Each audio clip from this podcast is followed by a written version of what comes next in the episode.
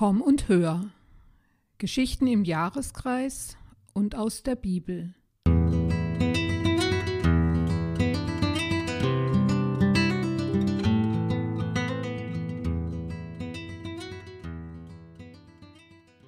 Herzlich willkommen zu unserem Podcast.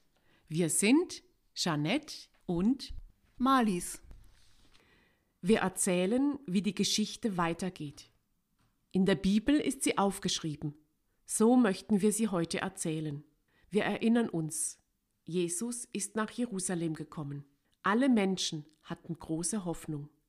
Nun würde Jesus zum König. Doch so wie die Menschen es erwartet hatten, geschah es nicht. Es geschah etwas, das sich keiner vorstellen konnte. Wirklich? Da bin ich gespannt. Endlich konnte das Festmahl beginnen. Auf dem Tisch waren alles leckere Sachen. Lammfleisch, Soße, Gemüse, flaches Brot und zum Trinken stand ein großer Krug mit Wein auf dem Tisch. Alle Jünger waren gespannt, was Jesus nun machen würde. Das ist doch klar, was er jetzt machen wird. Wie jedes Jahr wird er ein Gebet sprechen, das an den Auszug aus Ägypten erinnert. Deshalb wird das Fest ja gefeiert. Ja, das dachten die Jünger auch. Doch dann begann Jesus zu sprechen. An diesem Abend esse ich zum letzten Mal mit euch.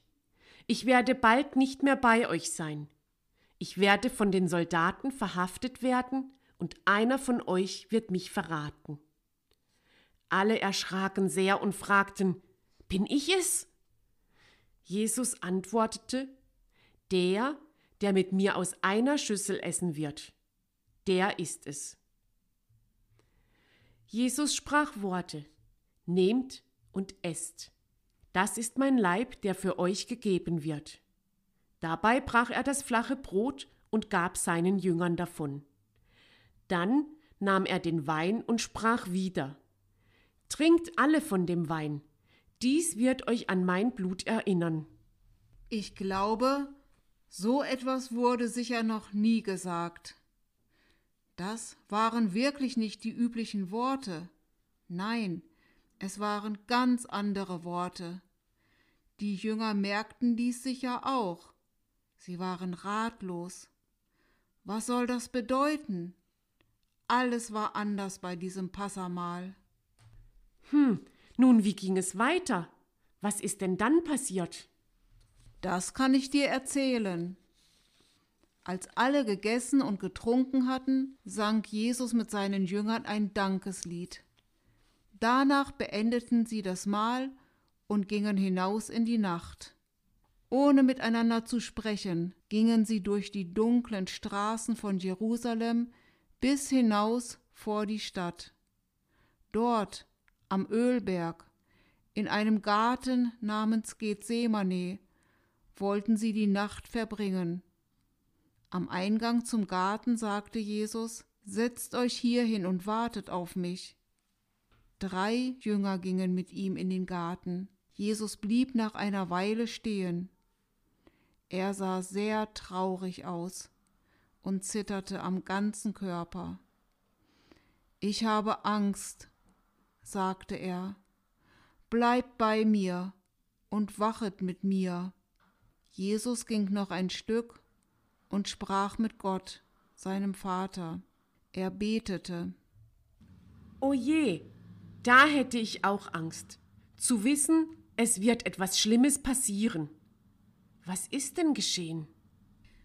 Genau wie Jesus es den Jüngern beim Passamal gesagt hatte, geschah es. Er wurde von den Soldaten verhaftet. Sie brachten ihn zum Hohepriester, und dort wurden ihm Fragen gestellt.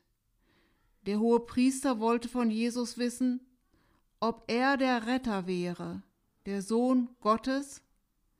Da antwortete Jesus, Ja, ich bin Gottes Sohn. Das gefiel dem Hohepriester nicht, und er rief, Er lügt, er ist nicht Gottes Sohn, er ist der Sohn von Josef.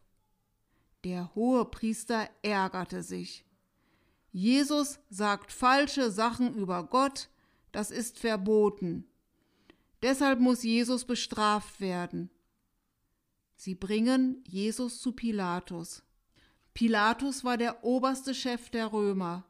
Er bestimmte über alles. Die Leute sagten, Jesus will König sein und er sagt falsche Sachen über Gott. Deshalb muss er bestraft werden. Alle beschließen, Jesus soll am Kreuz sterben. So geschah es dann auch. Jesus wurde an ein Kreuz genagelt und starb. Als er gestorben war, waren immer noch Frauen neben dem Kreuz. Alle anderen waren schon wieder in ihre Häuser gegangen, denn es war schon Abend. Da kam ein Mann, nahm den toten Jesus vom Kreuz, wickelte ihn in Tücher und brachte ihn in seinen Garten. Dort war eine Felshöhle, ein Grab.